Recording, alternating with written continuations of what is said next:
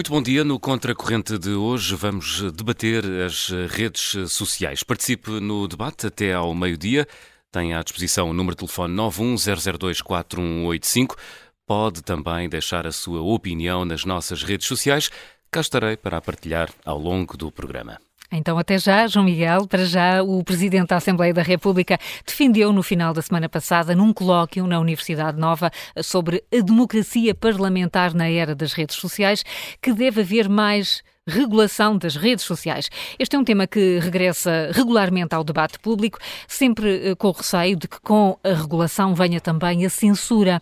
Queremos, por isso, discutir até que ponto eh, pode o Estado interferir na liberdade de expressão nas redes sociais, até porque esse tema já suscitou muita polémica em Portugal e até um veto do Presidente da República. Eh, José Manuel, concordas com o que Augusto Santos Silva disse nesse colóquio? Bom dia, Bom novamente. Dia. Olha, eu não estive no colóquio, só, só tenho informação pelo que li e o que li foi relativamente pouco, foi apenas uma, uma notícia da agência Lusa, que foi publicada, de resto, em vários órgãos de informação, nomeadamente aqui no, no Observador. O que é que essa notícia diz?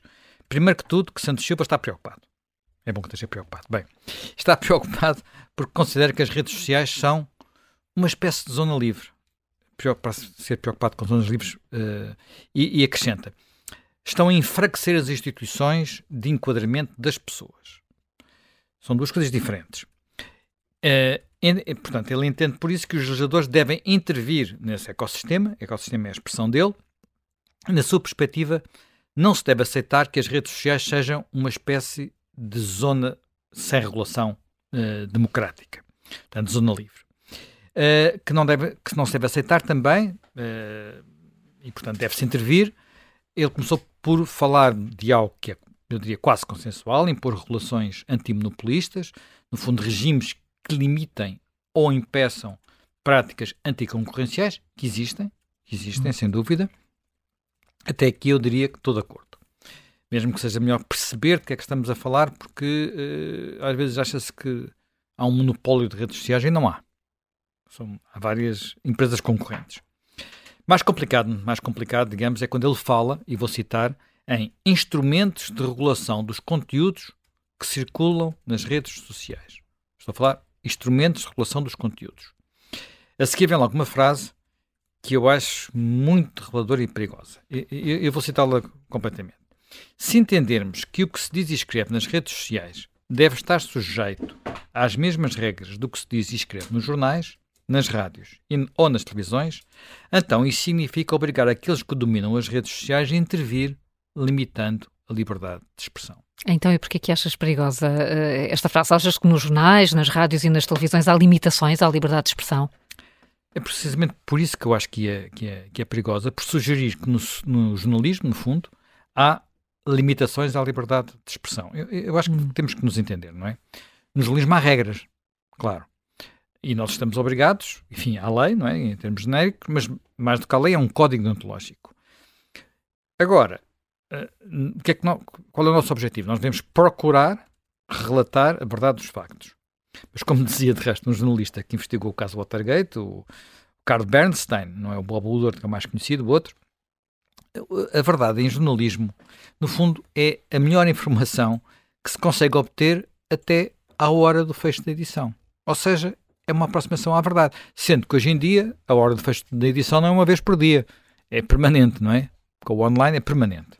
Portanto, a pressão é maior. Ora bem, as nossas regras, o nosso treino, é que devemos não só procurar essa aproximação à verdade, à, verdade mas uh, defendermos o melhor possível da ilusão e da mentira. Portanto, no fundo, é aquilo que nós procuramos fazer. Agora, por vezes, aquilo que conseguimos é. O melhor que conseguimos é dar duas versões contraditórias sobre o mesmo acontecimento. Isto, isto acontece todos os dias. As pessoas acham que isto é muito estranho, não é? Que a gente tem que contar sempre só uma versão e só a verdade. Mas isto acontece todos os dias. Todos os dias. E só para, para as pessoas terem, não ficarem confusas, achar que nós andamos aqui a enganá-las, basta pensar no que está a passar neste momento na guerra, não é? Nós todos os dias noticiamos avanços e recuos uh, na frente de combate. Mas, no fundo, nós estamos dependentes uh, de russos e ucranianos, porque não há notícias nas trincheiras, não há, não há testemunhos de, eh, de jornalistas, portanto temos duas versões e que tentamos é cruzar essas informações e como são informações não só parcelares, como às vezes, como naturalmente parciais, não é? Uh, a verdade é a primeira vítima da, da guerra, uma velha frase. Muitas das vezes aquilo que fazem os sites mais, enfim, preocupados e com mais meios para conseguir apurar o que se está a passar é, vê lá tu, recorrer às redes sociais. Pois é, mas, mas desculpa lá, estás a falar aqui do, do nosso treino como jornalistas. O que é que isso tem a ver com a liberdade de expressão? Tem a ver que depois de termos feito o nosso melhor, nós jornalistas, seguindo todas as boas regras, nós temos de ter, devemos ter a liberdade absoluta para publicar aquilo que entendemos que merece ser publicado. Nem tudo merece ser publicado, como é óbvio, mas tudo aquilo que merece ser publicado. E, e não, há, não podemos tolerar nenhum limite a essa liberdade. Para além daqueles que possam, enfim, há limites que, que resultam, por exemplo, de conflito de direitos. Uh, há vários direitos que às vezes são conflituantes. Mas somos nós, no fundo, nós, jornalistas, que sem ninguém nos dizer como, uh, julgamos onde é que está o ponto de equilíbrio. Se nos enganarmos, uh, podemos ir para a tribunal, mas somos nós que julgamos. Portanto, uh, não há ninguém, não há ninguém, não há, não há visto prévio, não há exame prévio, não há essas coisas. eu não quero continuar a explicar o que é a liberdade de expressão nos jornais e nas televisões, quero é sublinhar que não, outra coisa é que não podemos aplicar às redes sociais as mesmas regras, porque isso seria impossível sem, eu vou usar o termo, censura pura e dura, sem, visto, sem exame prévio. Não há outra forma. Mas, mas não é só Portanto, isso. Não se pode aplicar a conversas, aquilo que é o, exatamente, é o, o, o, os critérios do jornalismo. Neste sentido, vamos acabar a ter de vigiar as nossas conversas. Boa parte do que está nas redes sociais são conversas, muda o suporte. As nossas conversas são completamente parvas, muitas vezes. Sim, são. Temos o direito à parvoíce. É, é um direito à estupidez, à ignorância, à burrice. Porque às faz emoção, às anedotas, às parvoíces. Aquelas outras que não contamos em público. Claro. Há muita coisa que a gente não diz não, não, não se público, pode não é? querer aplicar um critério de, de, de, de, profissional, de, de profissionalização àquilo que está nas redes sociais. Mas isto sempre existiu. Quem anda pelos alfarrabistas encontra Uh, como não havia redes sociais, por exemplo, havia um litígio aqui, imaginemos entre nós, não é? E a certa altura, o, aquele de nós que mais gostasse de escrever fazia o seu folhetezinho em uma tipografia, imprimia-o e distribuiu-o no seu círculo de amigos ou vendia por algumas pessoas. E isto existiu. Quer dizer, hoje não se faz porque as pessoas escrevem nas redes sociais. Portanto, o que Santos Silva quer é, é alguma coisa muito mais complexa, pois, não é? Muito mais, é muito é mais complicado. de pensamento. Aliás, porque é preciso lembrar-nos, é bom não esquecer, o que é que esteve em causa com a famosa transposição da, para a lei nacional da, da, dos direitos digitais, da Acordo dos Direitos Digitais. Quer dizer, uma coisa que chamaram pomposamente, e é o nome que tem, a lei está, está aí, Carta Portuguesa de Direitos Humanos na Era Digital. É. Enfim. Nós fizemos aqui um contracorrente com esse tema, uhum. até participou o José Magalhães, estivemos aqui a discutir com o José Magalhães, que é um dos autores da lei. Ora bem, o que é que aconteceu a essa lei? Essa lei, na parte que tinha a ver com conteúdos, uh, acabou por ser declarada inconstitucional. Portanto, o Tribunal Constitucional às vezes uh, interfere um bocadinho com os, os, nossos deputados. E a Assembleia acabou por, basicamente, eliminar uh, praticamente esse ponto todo, tudo que era mais, mais polémico. O que é que estava em causa nessa altura era um tema que está muito na moda, que é a desinformação, as fake news, fala-se muito disso. Ora bem, eu não gosto de notícias falsas, como é óbvio, não é? Mas não acho que sejam as notícias falsas que vão matar a democracia, não é? Portanto, até porque na política, vamos lá ver, na política sempre houve desinformação, sempre houve manipulação, sempre houve mentiras, sempre houve falsidades, quer dizer, eh, sempre. Quer dizer, o digital o que é que faz? O digital dá uma dimensão nova, mas não muda a qualidade. E a gente está aqui a falar de qualidade. Portanto, e quando falamos de digital, falamos sobretudo, neste caso, de redes sociais. Se, sendo que quando falamos de redes sociais já agora, é preciso ter noção que estamos a falar de coisas às vezes muito diferentes. Mas Augusto Santos Silva desta vez não falou de desinformação. Sim, eu sei que ele não falou. Uh, portanto, mas não, quer dizer, não sei se ele falou ou se não falou, porque eu não conheço a intervenção toda, não é? Mas sinceramente, eu não sei o que ele quer dizer quando fala de as redes sociais poderem, a frase é dele, ditaduras digitais totalitaristas. Ele está a falar de quê em concreto? O, o, o, que é que, o que é que ele quer dizer quando estamos em risco de cair numa, numa ditadura digital? Portanto, como é que ele chega à conclusão que há, uh, eu vou poder citá-lo, um estreitamento do espaço democrático em resultado de poderes económicos ilegítimos. Quer dizer, está a falar só de monopólios? Eu não gosto de monopólios. E não devido que haja abusos de posição dominantes dos, dos gigantes da tecnologia. Agora, vamos lá ver. Empresas como a Google, ou como a, como a Meta, a Meta é que tem o Facebook, tem o WhatsApp, tem o Instagram. Essas empresas, na minha perspectiva, têm poder a mais, mas não são uh, não são as únicas que existem, não é? Eu, eu conhecemos muito pouco, por exemplo, sobre os algoritmos que elas, que elas utilizam, estamos muito condicionados pelo poder que têm para controlar os fluxos de informação e, e olha já agora também para ficarem com a parte leão das receitas, que é uma das coisas que está a dar cabo de, de, do jornalismo tradicional.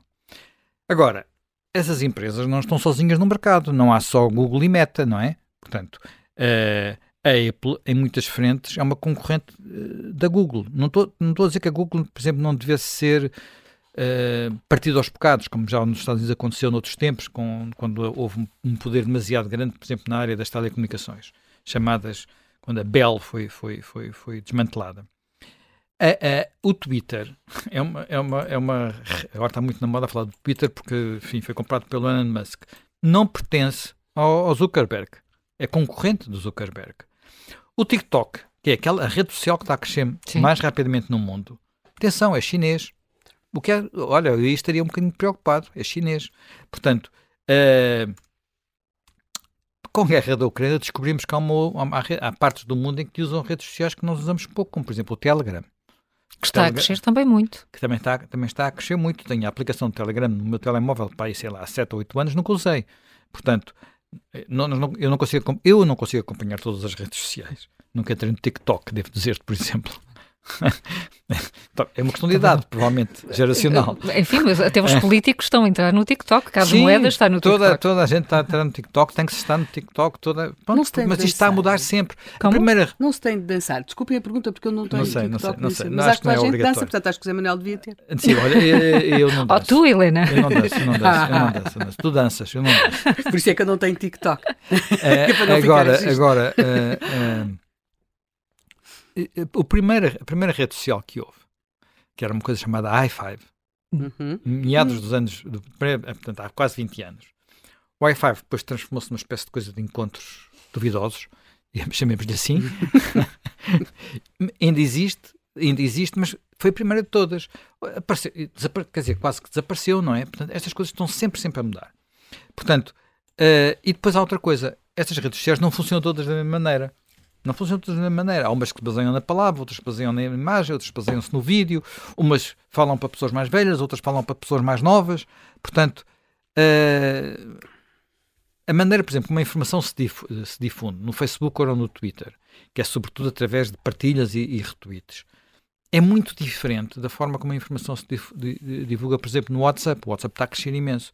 No WhatsApp, é, é, é, muito menos transparente, digamos assim. Nós não sabemos bem o que é que as coisas andam, só sabemos que de repente, todos nós, não é? Ah, pelo menos aqueles que têm o WhatsApp, recebem memes, é? os famosos memes, que também podem andar nas, nas, redes, nas outras redes mais antigas, digamos-lhe assim, antigas, entre Mas os memes uh, circulam de uma forma que não é não Sem é rastro quase, não, Sem é? rastro, não, não é? perceber Sem rastro, não sabemos se, tem, se, tem, se aquele meme teve muito impacto ou pouco impacto, não sabemos. Quer dizer, às vezes sabemos porque começamos a receber de vários amigos, não é? Portanto, imaginamos que está a circular muito. Portanto, uh, ora bem, quando se fala de regular este universo, é, quer dizer, no fundo é pretender controlar tudo, não é? Portanto, e, e mais, é, é pretender controlar tudo que está sempre a mudar. Só o tempo que a legislação eh, levaria a ser feita, quando chegasse ao fim, já, já a realidade era outra. Portanto, só que, portanto, por um lado era inútil, e por outro lado, acho que também pode, pode ser perigoso. É, é o que me preocupa mais, hum. é ser perigoso. E, e, acho que, além disso, falha o plano principal, na minha perspectiva. Então, uh, porquê, uh, porquê que dizes que é perigoso e porquê que achas que, que falha no problema principal? Bem, comecemos pelo perigoso, não é? Sim. Eu acho que é perigoso quando os políticos, os legisladores, começam a querer criar regras, porque a única coisa que fazem nessa altura é criar limites. Limites à liberdade de expressão e também limites à liberdade de informação, não é? Quer dizer, eu não me esqueço, já agora vamos fazer um bocadinho de de memória. O que é que estava naqueles pontos que o Tribunal Constitucional mandou para o lixo? O que estava lá uh, é, é, que se dizia que tinha que se proteger o público da desinformação e que a desinformação era, e aqui, aqui é que estava Busilis, era o que visasse enganar deliberadamente o público. Quem é que decide isto? Ou então o que fosse suscetível de causar prejuízo público. O que é que isto significa? Uh, ou era evitar a. Esta frase eu acho que absolutamente. É salazarista, se queres que diga. Evitar a perversão da opinião pública na sua função social. Isto parece mesmo aquilo que. Parece, Sim. Mesmo salazarista. Ou evitar que fossem atacados. Olha, outra ainda que era pior, talvez. Atacados os princípios fundamentais da organização da sociedade. Isto podia estar na Constituição de 33. Prejudicar a boa administração e o bem comum quem é que decide uma coisa destas? Quem é que falava? Uh, portanto, quase só faltava acrescentar que desinformação era, olha, era, era dificultar tudo que dificultasse a vida a quem está no poder. Por exemplo, as notícias sobre a CEO da TAP. Tendo em conta que a TAP está a ser objeto de um plano de reestruturação que está para venda, se quem estivesse eh, eh, imbuído deste poder muito provavelmente se diria, e até muito convicto que estava a fazer alguma coisa de bem, que não devia oh, deixar oh, sair essas notícias. Quer dizer, o, se, se, se, é um o Augusto Santos Silva mandasse, não havia roupa suja. Como ele chama, ele chama, acha isto tudo roupa suja. Uhum. Portanto, eh, acha mas, tudo isto roupa Manuel, mas essas fases todas que tu aqui estiveste a citar já foram abandonadas. Sim foram abandonadas, mas eu sinceramente não sei se foram, se foram esquecidas. Mas as ideias que eu não me esqueci, eu não me esqueço, não. Eh, há coisas que não desaparecem. Augusto Santos Silva foi um ministro com o pelour da comunicação social no tempo de quem? José Sócrates. José Sócrates. E nessa altura ele foi o autor, promoveu várias leis que podiam colocar limites à liberdade de, de informação houve uma enorme polémica. Ele teve que recuar e teve que haver um veto do Presidente da República no Estatuto do Jornalista no Estatuto do Jornalista. A legislação ele também legislou sobre os limites à consideração do setor da comunicação social, tentou fazer uma nova lei de televisão. Eu devo dizer que nessa altura tive algumas polémicas públicas com ele sobre essa matéria. Aliás, o seu apego à liberdade é tal. A primeira vez que eu. Desculpa lá contar esta história, que é um bocado pessoal. A primeira vez que tive um, um, digamos, um choque direto com Augusto Santos Silva foi quando eu, eu e o António Granado no, no, no, no público que quisemos publicar, lá tu, os rankings das, de, que, das que o Ministério tinha e que ele não queria que fossem publicados. Fomos para a CADA, que é a Comissão de, de, de, enfim, do Acesso aos Documentos da Administração, que deliberou a nosso favor e ele disse que não cumpria nós que quiséssemos que fôssemos para o Tribunal. Felizmente, ele foi para o Ministro da Cultura, veio um ministro novo, o Júlio Pedrosa, que era na altura reitor da Universidade de Aveiro, e o Júlio Pedrosa cumpriu a lei. E, portanto, há rankings. Mas pela vontade do Augusto Santos Silva, ainda hoje não haveria. Ainda hoje não, não saberíamos que notas é que os miúdos tinham, não é? Portanto, uh, porque era, era a filosofia dele. Foi a primeira vez que tive, portanto, uma coisa até mesmo a ver com o núcleo deste problema. Depois houve as polémicas todas, como te disse, sobre a história da, da comunicação social, das leis que ele tentou fazer. Uh, da falta de contraditório, foi também Augusto Nunes Silva a falar da falta de contraditório. Falta de contraditório, é imensa, Na... imensa, imensa, imensas coisas. Portanto, uh, uh, que porque é que o Presidente da República, na altura, vetou a lei do, do, do Estatuto do Jornalista? Foi por considerar que ela não protegia o nosso sigilo profissional. Ora, o nosso sigilo profissional é uma condição essencial para podermos exercer a profissão em liberdade. Porque se estivermos condicionados por ter que denunciar as fontes, há muitas coisas que nós não podemos, não podemos contar. Então, já percebi eh, que não só discordas, mas como também desconfias das intenções de Augusto Santos Silva. Eh, mas porquê que dizes eh, que, que, que as medidas como ele está a propor falham o problema principal? Bem, porque isso é uma discussão que eu acho que é mais essa é importante e mais complicada, não é? O problema principal não é simplesmente a desinformação. Quer dizer, aquilo que me preocupa verdadeiramente é, é, é, que de pouco nos serve ter a liberdade de falar, por exemplo, se ninguém, ninguém nos ouvir. Se ninguém nos ouvir é, é, é, um problema. Ou se estivermos a falar só para aqueles que concordam connosco, quer dizer, para o nosso grupo, para a nossa bolha, não é? Uh, o importante para haver liberdade é que essa liberdade seja exercida no espaço público. E o espaço público deve ser um espaço comum, em que todos têm direitos à cidadania, mas também têm direitos à palavra, Portanto, é aquilo que eu às vezes costumo comparar com a agro dos gregos. No tempo da agro dos gregos era fácil, juntava-se toda a gente num largo e as pessoas, quer dizer, enfim, é uma democracia limitada, não era toda a gente, eram só os cidadãos e os uhum. cidadãos eram uma parte pequena da população. Mas enfim, juntavam-se as pessoas num largo, discutia-se, trocava-se informação e decidia-se no fim. Era uma democracia direta. Uh, Agora não é assim, as, as sociedades são muito maiores, há países e, portanto, é necessário haver um espaço público onde as pessoas pá, troquem informação, eh, portanto, debatam ideias e façam isso sempre conceitos nem barreiras. Ora, isso hoje é cada vez mais difícil, é cada vez mais difícil, porque há cada vez menos espaços públicos onde todos partilhamos a mesma informação e tenhamos as mesmas discussões. Porquê? Primeiro, porque há aqui um problema que precede, se quisermos este, é que há um enfraquecimento uh, da, e uma fragmentação, não é só um enfraquecimento, é enfraquecimento e fragmentação da comunicação social tradicional. Esse enfraquecimento uh, ajudou ou conduziu, portanto, à fragmentação do espaço público. Isto já acontecia antes das redes sociais. Portanto, as redes sociais não vieram, não vieram uh, criar este, este, este, problema. Isto leva a que muitas vezes as pessoas vivam acantonadas numa, naquilo que eu chamaria uma zona de conforto, contentes em conversar com aqueles que pensam apenas, apenas o mesmo. É evidente que às vezes essas zonas de conforto são as redes sociais. As redes sociais criam proximidades às vezes novas com pessoas que estão muito distantes. Eu posso. Eu, eh, porque é o, próprio algoritmo de facto leva a isso, não é? Se eu puser muitos likes numas coisas, depois a seguir o, que me mostram são as coisas parecidas com esses, com esses likes, não é? Uh, por exemplo, a certa altura, uma pessoa, eu vou dar uma, hipótese absurda. Se eu só gostar de carrinhos de rolamentos, tiver uma opção por carrinhos de rolamentos, uh, e só falar com pessoas que gostam de carrinhos de rolamentos, de repente, o meu mundo pode ter uma pessoa na Austrália, uma pessoa na Conchichina, onde quiseres. Mas é uma bolha, uma micro, é uma micro bolha, admito eu. Ótimo para quem gosta de carrinhos de rolamentos. Ótimo para quem gosta de carrinhos de rolamentos, não é uma micro bolha. E não, e não sei, não sei o, o que é que se conversa no resto do mundo, não é? E mas, isso, as isso redes, já acontece isso, um bocado. Isso quem... as redes sociais ajudam. Ajudam, ajudam a, a, potenciam, se quiser. Quem anda pelos alfarrabistas percebe, a certa altura, diz: Olha, morreu um velho do PC, ou então morreu um velho que gostava de neorrealismo, ou de, ou, ou de, de poesia de romântica. Porquê? Porque a certa altura aparecem aquilo que parecem ah, ser sim, sim, bibliotecas sim. inteiras, não é? De pessoas.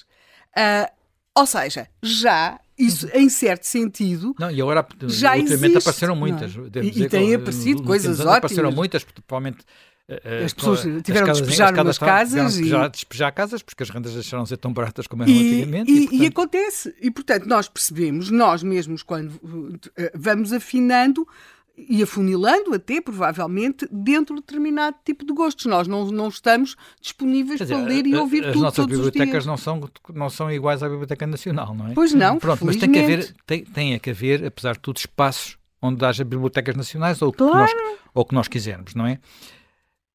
O que é que isto, o que é que esta pulverização do espaço público uh, provoca? Deixa que não haja, passa que não haja partilha de informação e conduz àquilo que é, de facto, uma das grandes preocupações de quem se preocupa com a democracia, que é a polarização, da, a polarização a que assistimos. A, a, a, portanto, em cada um se entrincheira junto dos seus e, e, e recusa sequer ouvir os argumentos dos, do, dos outros. Agora, estes fenómenos, que eu acho que, são, que têm um aspecto perigoso e são, são fenómenos preocupantes para o funcionamento da democracia, não estão a acontecer apenas porque há redes sociais ou sequer por causa das redes sociais. Estão a acontecer, primeiro, porque esse está a ser o caminho escolhido por muitos políticos, incluindo políticos do mainstream. Vamos lá ver. Só para dar, só para dar uh, um exemplo, que eu acho que é um exemplo que vem hoje num artigo daqui do, do, do do, do observador da Helena Garrido. Helena Garrido diz que cada vez que se escuta em Portugal um milhão, ou dois milhões, ou três milhões, não há um político que seja capaz de explicar o que é que está em causa e dizer se, é, se justificam ou não. Imediatamente todos os políticos vão atrás da indignação, a começar pelo Presidente da República, que aliás deu um bom, um triste espetáculo semana passada. E portanto, isto é populismo. Portanto, o populismo não é só a extrema-direita ou a extrema-esquerda. O populismo está no centro da vida política. Portanto, e não é por haver redes sociais que existe populismo, é porque é da natureza de algumas pessoas fazerem política, porque nem toda a gente fez isso, por exemplo, a semana passada. Portanto, uh, e depois, eu devo dizer que, em alguns aspectos, por vezes, nós, órgãos de informação tradicionais, também falhamos a nossa, a nossa missão, em, por muitas razões, por muitas razões. E, portanto, aquilo que encontramos muitas vezes na, nas caixas de comentários ou, na, ou, nas redes sociais, que é um ambiente muito carroceiro, muito taberna mal frequentada, uh, e, e, e, isso está inquinando um bocadinho as pessoas. Uh, faz com que, por exemplo, as pessoas mais sentadas nem queiram, nem, nem queiram entrar ali, nem, nem, eu não tenho redes sociais, eu não vejo as caixas de comentários. Isto é uh, complicado, porque há uma parte do mundo que deixamos de conhecer, não é? Portanto, muitas vezes uma parte da realidade que deixamos de conhecer, fechamos-nos numa uma espécie de outra bolha.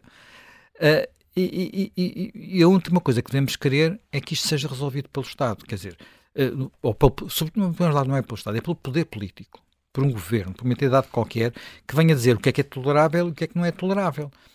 Uma das coisas que isto começa a classificar fake news e depois vai para algo que eu fico sempre com dúvidas sobre o que é que significa. O que é que é o discurso de ódio? O discurso de ódio pode ser, no limite, pode ser tudo. Se eu entrar numa universidade norte-americana, neste momento, é quase literalmente tudo discurso de ódio. Há as chamadas microagressões, microagressões, quer dizer, cada pessoa não se lhe pode tocar num pelo, não se lhe pode fazer uma crítica, logo uma microagressão. Se eu criticar alguém que não é de, de, de, do heteropatriarcado dominante, estou logo a ser ou, ou, qualquer coisa, não é? Privilegiado. Privilegiado, racista, eh, antifeminista, homofóbico, transfóbico, sei lá, qualquer coisa desse género. E a razão é simples. Isto, pura e simplesmente, nesses espaços há censura.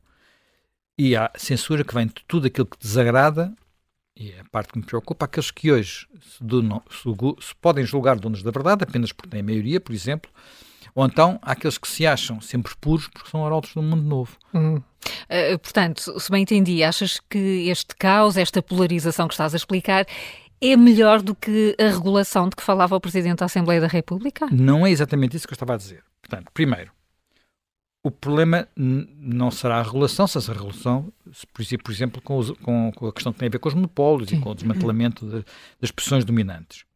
Essa regulação até eu acho que faz falta, não é? O que não faz falta é a regulação que queira limitar a liberdade de expressão nas redes, porque quando se começa a, a, limitar liberdades, nunca se sabe, mas nunca se sabe mesmo onde é que isso acaba. E depois, como eu disse, não acho que resolva o, o problema o problema de tapando o sol com a peneira, não é? A excessiva polarização de muitas das nossas sociedades podem ter alimento nas redes sociais, mas não são fruto das redes sociais, não é por causa das redes sociais que elas aconteceram. Portanto, são filhas de outros males, por assim dizer. Males que são males sociais, são males culturais, são, na minha perspectiva, sobretudo males políticos e da forma como se, como se faz política. Está muito na moda falar contra as redes sociais, até porque, olha, às vezes as redes sociais são um bocado o povo, não é? Portanto, e as pessoas às vezes acham que o povo é uma coisa um bocadinho. Uh, porque elas foram de facto apropriadas por quase toda a gente, não é? Uh, e, isso, e, e, isso faz com que cria uma novidade. Elas escapam ao controle das elites, sobretudo das elites bem pensantes. Olha, e se queres que diga, quando falamos de elites bem pensantes, eu acho que um dos expoentes em Portugal é seguramente Augusto Santos Silva. Está, encaixa Sim, muito bem aí. É, encaixa na, nas elites. Helena, e se bem, se bem entendi o que, o que estavas a dizer, tu achas que o fenómeno das redes sociais, na verdade, a gênese e os, e os princípios e as regras de funcionamento das redes sociais já existiam antes, claro, já nos relacionávamos quando, quando desta nós, forma? Quando nós vemos as questões, por exemplo, da literatura, da, isto começa, por exemplo, houve uma altura que era o problema dos folhetos de cordel. As pessoas, havia muitas coisas que eles chamavam-se de cordel, porquê? Porque eles eram vendidos, pendurados, enrolados lá nos cordéis. Esta, é, de, isto vai tendo variantes ao longo do tempo. Assim, em tempos mais recentes, era o boato. O, o uhum. boato, uh, o boato que era a arma da reação. Portanto, existe sempre esta, esta, esta ideia de que há algo que corre por aí e que. O boato é sempre a primeira notícia. Uh, pronto, e, e que, é, é, e que vai contra uma verdade pura, instituída. Eu quero lembrar, em relação a Augusto Santos Silva, com quem tive o prazer de partilhar uma página de opinião do público, ele de um lado, eu do outro, que. Uh, e davam-se bem? Dava-me lindamente, porque ele achava que aquilo que eu fazia era jornalismo de sarjeta, portanto eu cabia no âmbito da sarjeta. Discutimos imenso na altura sarjetas. E, e ele vai muito falar a propósito do jornalismo de sarjeta. Eu lembro-me que uh, o jornalismo de sarjeta em Portugal todo aquele que denunciou a José Sócrates. Sim. Era tudo jornalismo de sarjeta. Bem, e sabemos que durante muito tempo jornalismo de sarjeta a, a, que ninguém queria ligar nada e que era desqualificado, uhum. portanto, e que era desqualificado e que depois deu no que deu, não é? Portanto, Aliás, quando, por exemplo, o... por, por, muita gente dizer que não querer, não querer ver os avisos, porque os avisos vinham, vinham uma década antes das coisas. Quer dizer, Sim, enfim, a maior parte das coisas nunca chegaram a ser investigadas porque prescreveram, entretanto, não é? E havia muito isto. Eu lembro-me de ter debatido a questão do jornalismo de sarjeta uh, em televisões, nos jornais, a questão de, porque, uh, e tornou, a dada altura havia uma expressão que até era ainda pior que o jornalismo de sarjeta, que era jornalismo do Correio da Manhã, mesmo que não fosse feito pelo Correio da Manhã. E, por exemplo, o que é que era jornalismo de sarjeta ou jornalismo do Correio da Manhã? Era tentar perceber como é que alguém que não, que, que não tinha uma fonte de rendimentos conhecida, como era o caso José Sócrates, podia, eh, eh, tinha um andar em Paris e que estilo de vida é que ele fazia em Paris. Portanto, aquilo que, que não fosse o caso de José Sócrates ser socialista, se chamaria jornalismo de investigação, e grande jornalismo, isso sim, isso é que é jornalismo, isso é que é investigação, passou a ser jornalismo de sarjeta. Aquilo que nós temos, ou, jornalismo do, à Correio da Manhã, é, aquilo que nós temos muito frequentemente é que quando as elites dominam o discurso, uh, para oficioso, de alguma forma, conseguem uh, criar esta ideia de que há uma infinidade de coisas tenebrosas que se dizem por aí, que são de sarjeta e que, portanto, nós devemos de alguma forma controlá-las. Eu presumo que as autoridades chinesas devem dizer assim umas coisas similares sobre aquilo que as pessoas dizem sobre o Covid na China. O grande perigo é quando os próprios jornalistas incorporam que se devem aliar com esta verdade. Isso viu-se particularmente durante a pandemia. Eu nunca pensei, mas nunca pensei, ver os, jornalismos, os jornalistas a incorporarem, por exemplo, expressões como negacionistas, que é uma palavra, não é uma palavra simples, nós sabemos, uma palavra com um lastro histórico muito pesado, aqui na Europa, eu acho que se calhar chamar negacionista no Brasil ou nos Estados Unidos, nos Estados Unidos já não será a mesma coisa, eh, mas ou em África, talvez não tenha o mesmo peso que tem aqui para nós na Europa. Nós sabemos do que é que estamos a falar. E, portanto, há aqui e, e há pessoas que simplesmente inquiriam sobre se fazia sentido vacinar crianças ou se os confinamentos de facto tinham uh, aquele resultado. Não estou a dizer pessoas que punham em causa a existência do vírus. Portanto, eu acho isto grave, muito grave. Uh, e, e, e, sobretudo, porque é preciso que se perceba, há um lado de desordem. E tem de haver um lado de desordem nas nossas conversas. O suporte tecnológico das redes sociais permitiu que essas conversas ganhassem uma outra dimensão, mas há um lado de desordem, de coisas absolutamente parvas e estúpidas. Quando muitas vezes se vai ver os, os livros, por exemplo, que a censura em, proibia em Portugal antes do 25 de Abril, uma pessoa pergunta-se, mas porquê que estas almas davam este trabalho? Porque muito daquilo que ele estava proibido era efetivamente patético, era ridículo, era era, eram coisas a cantar. Os amanhãs cantam a dizer que, que, que, a União Soviética era uma maravilha viver lá, que a República Popular da China pois era uma coisa extraordinária.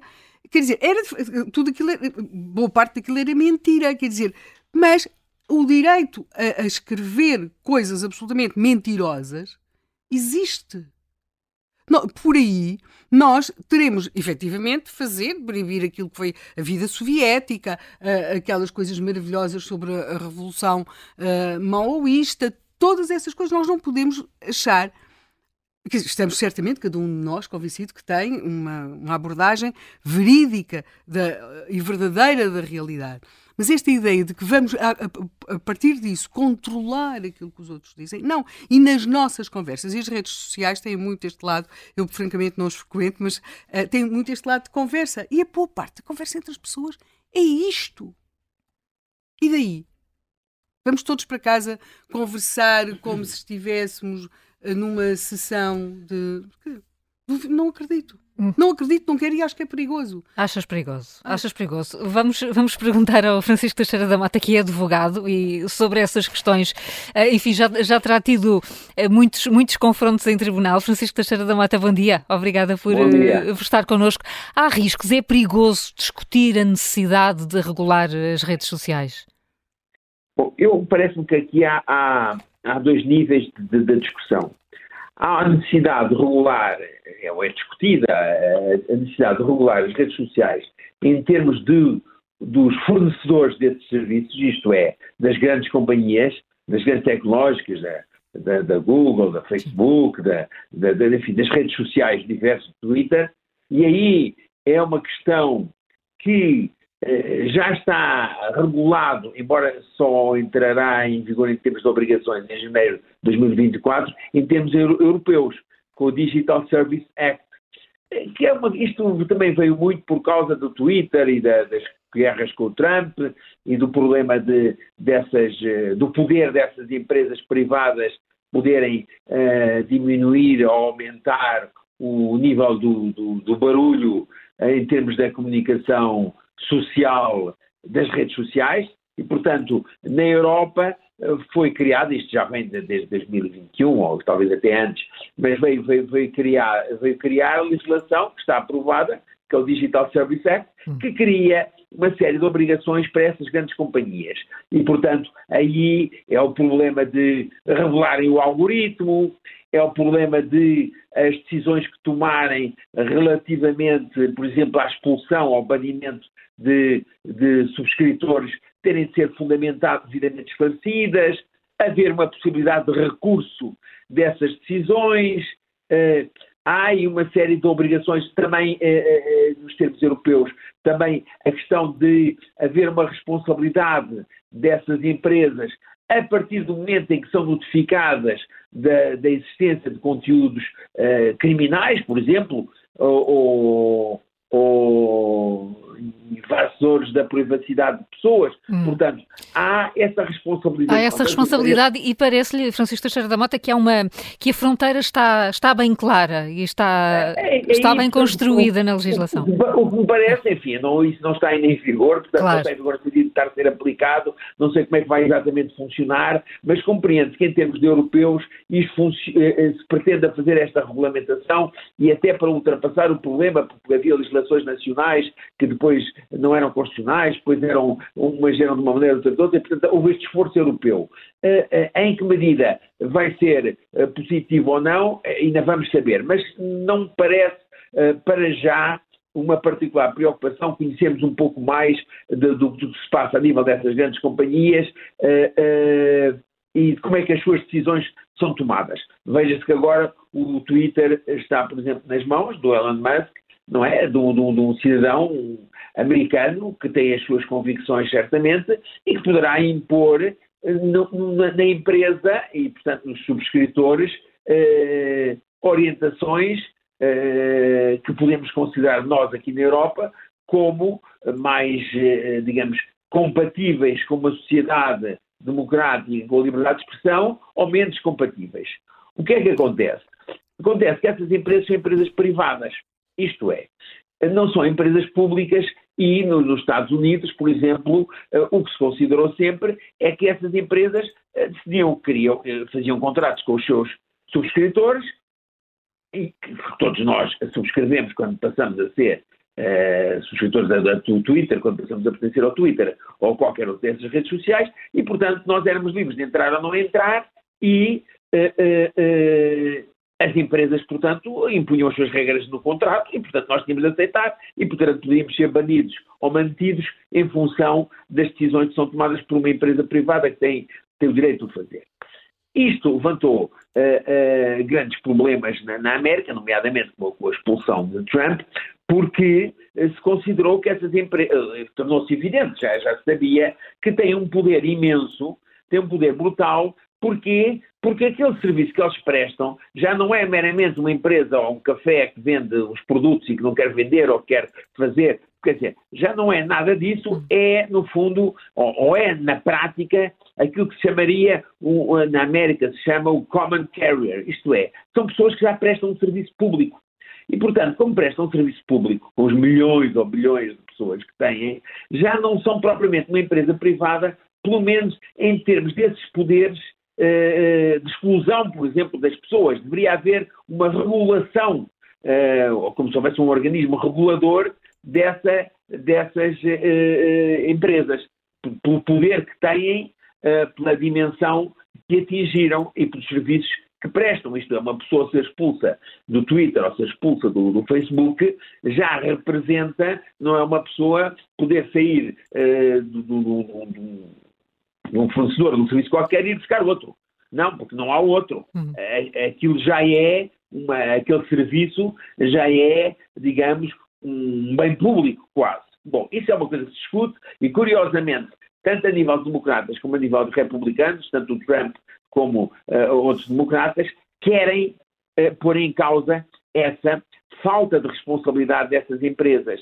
Essas empresas uh, não são meros prestadores de serviços, não intervêm, não são órgãos de comunicação social, no sentido em que não intervêm no que lá está escrito e, portanto, não têm nada que ser responsabilizadas, por um lado, e por outro lado, não há uma regulação oficial, estatal, sobre o seu funcionamento.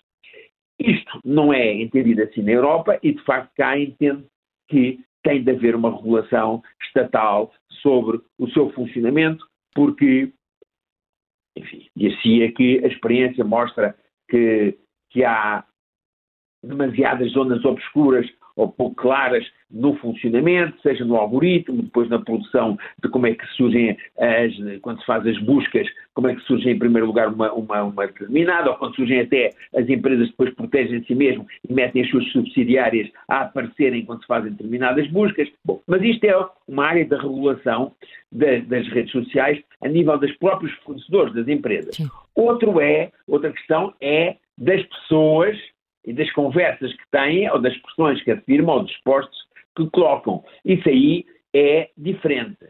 A esse nível, não penso que haja muito que regular.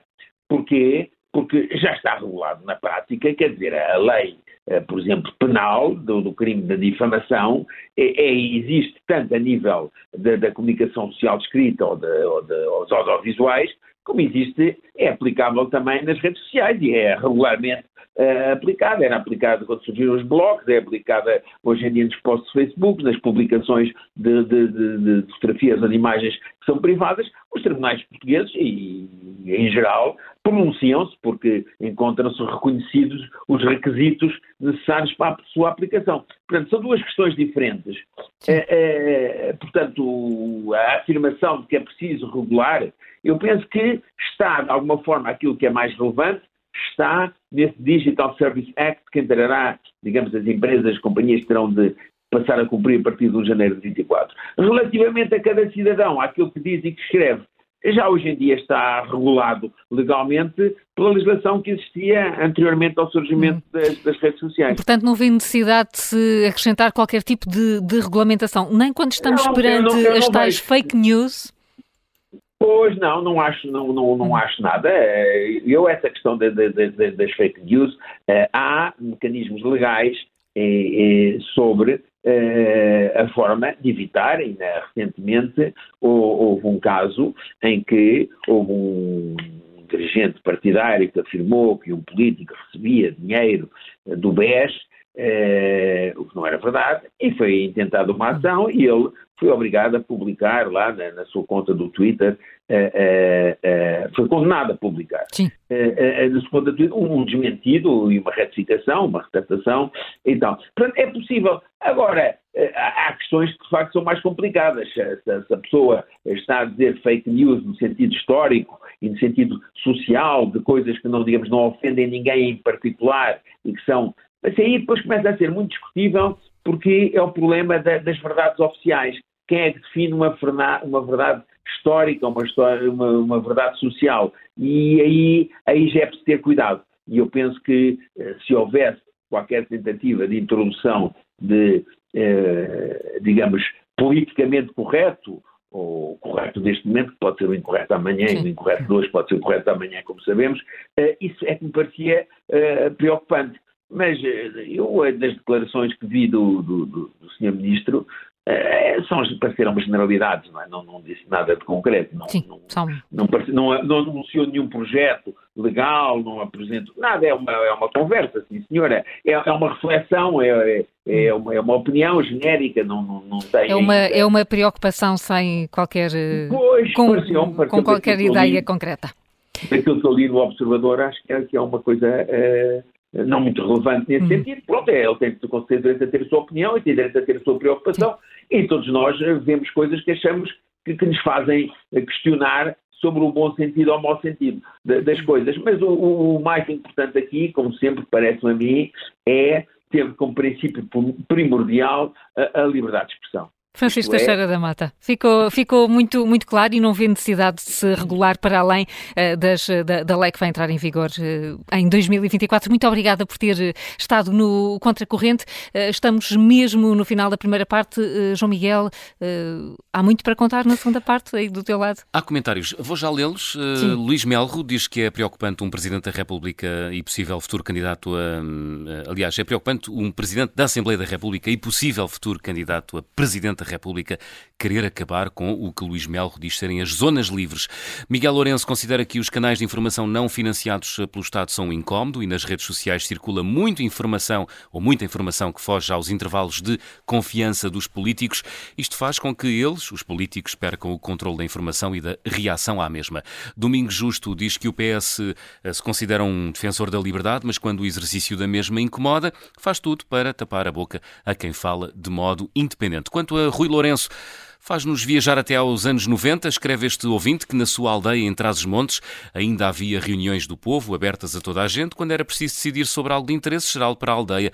Há um largo que ainda hoje se chama o Largo do Conselho. Eram as redes sociais de antigamente, escreve Rui Lourenço.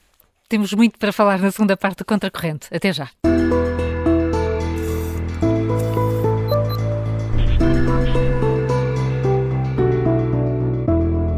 Segunda parte do Contracorrente, estamos a olhar para as redes sociais, até que ponto o Estado pode interferir na liberdade de expressão. O número de telefone para onde pode ligar é o 910024185. Se preferir, escreva a sua opinião, precisamente nas redes sociais precisamente lá, eh, onde, onde nos, eh, também nos eh, socorremos para a participação dos ouvintes no Contracorrente e ouvimos há instantes o advogado Francisco Teixeira da Mota a dizer que não vê necessidade de se criar regulação especial para os conteúdos nas redes sociais. Alinhas também nesta ideia, Helena Matos? Obviamente. Qualquer dizer, tentativa será sempre censura. Eh, quer dizer, nós podemos também regular as conversas nas paragens de autocarro, nas estações de comboio. É verdade que as pessoas falam um pouco, não é?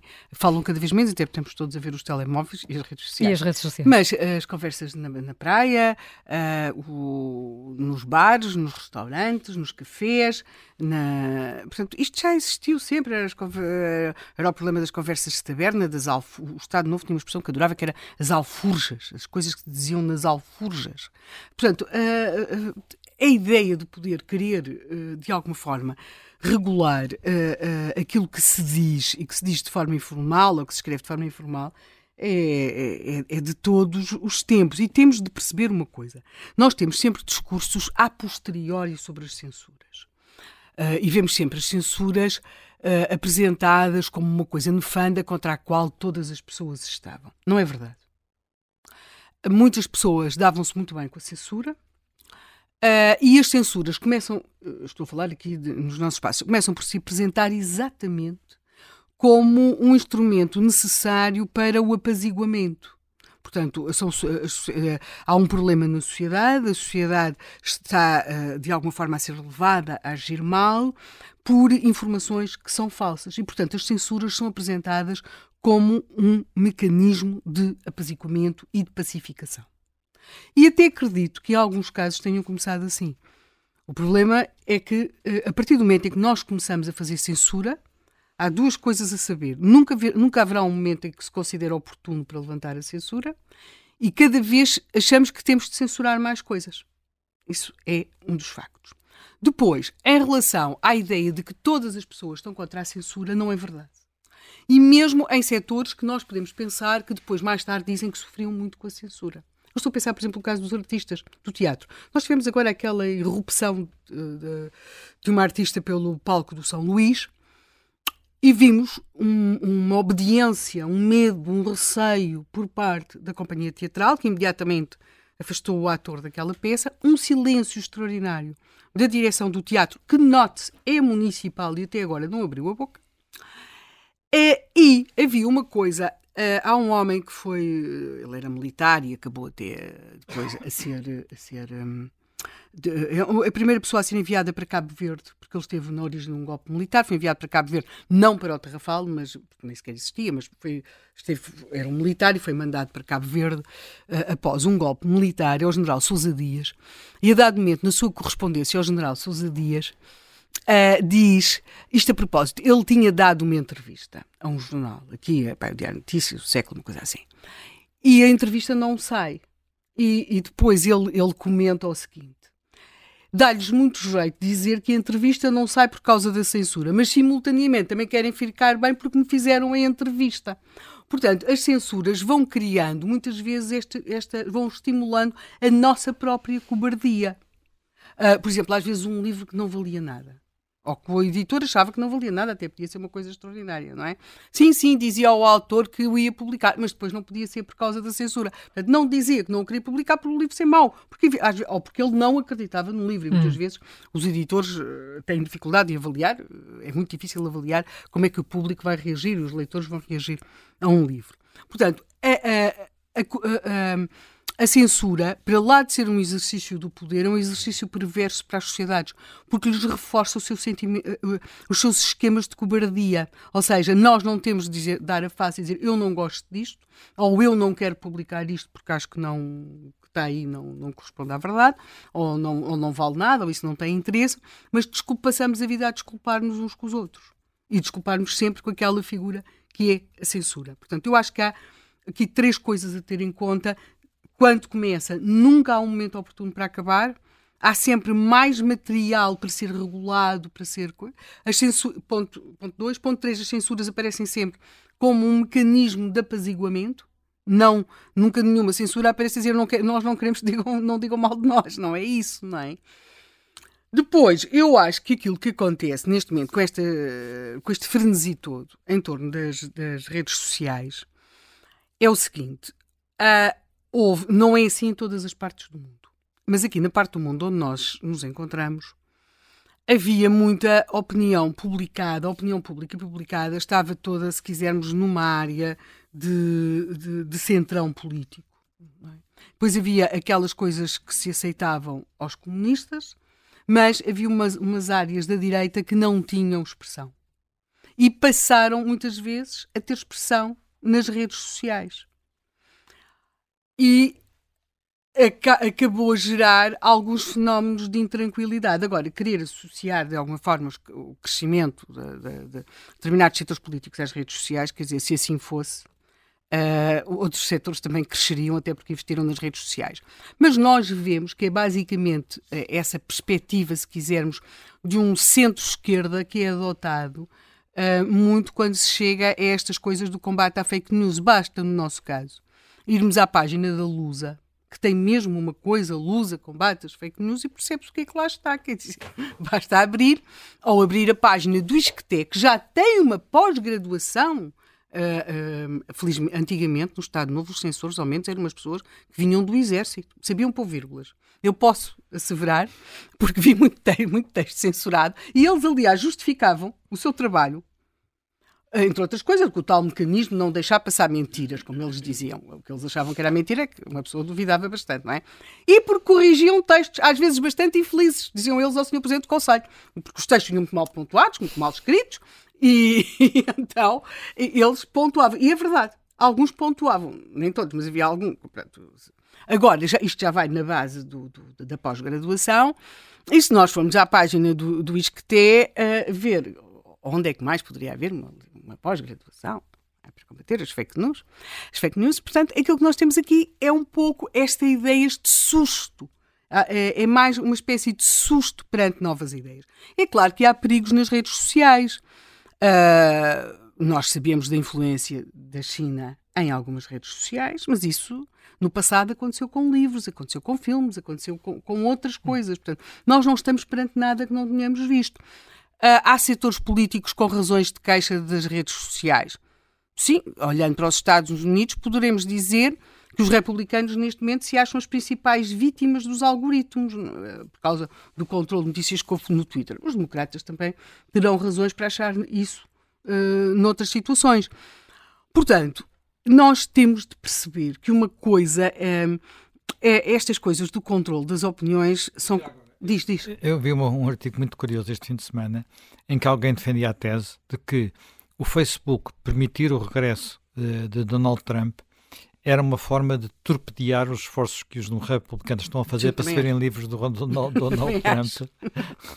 Portanto, estas coisas não são completamente inocentes, não é? Portanto, há Sim, sempre, sempre, há sempre, sempre interpretações. Sempre interpretações, sempre e, e, e, e, quer dizer, não faz sentido nenhum nós termos contas de, no, no, no, Twitter ou no Facebook, onde é que é que seja, de criaturas do, do, dos governantes com, com lastros terríveis, quer dizer, depois não, não o, o, Trump não tem, não tem conta, quer dizer, hum, não, não, não tinha. Não, não tinha, quer dizer, não, não, não faz sentido. Embora, por acaso, essa tese é um bocadinho rebuscada, mas parece-me talvez tenha até algum fundamento.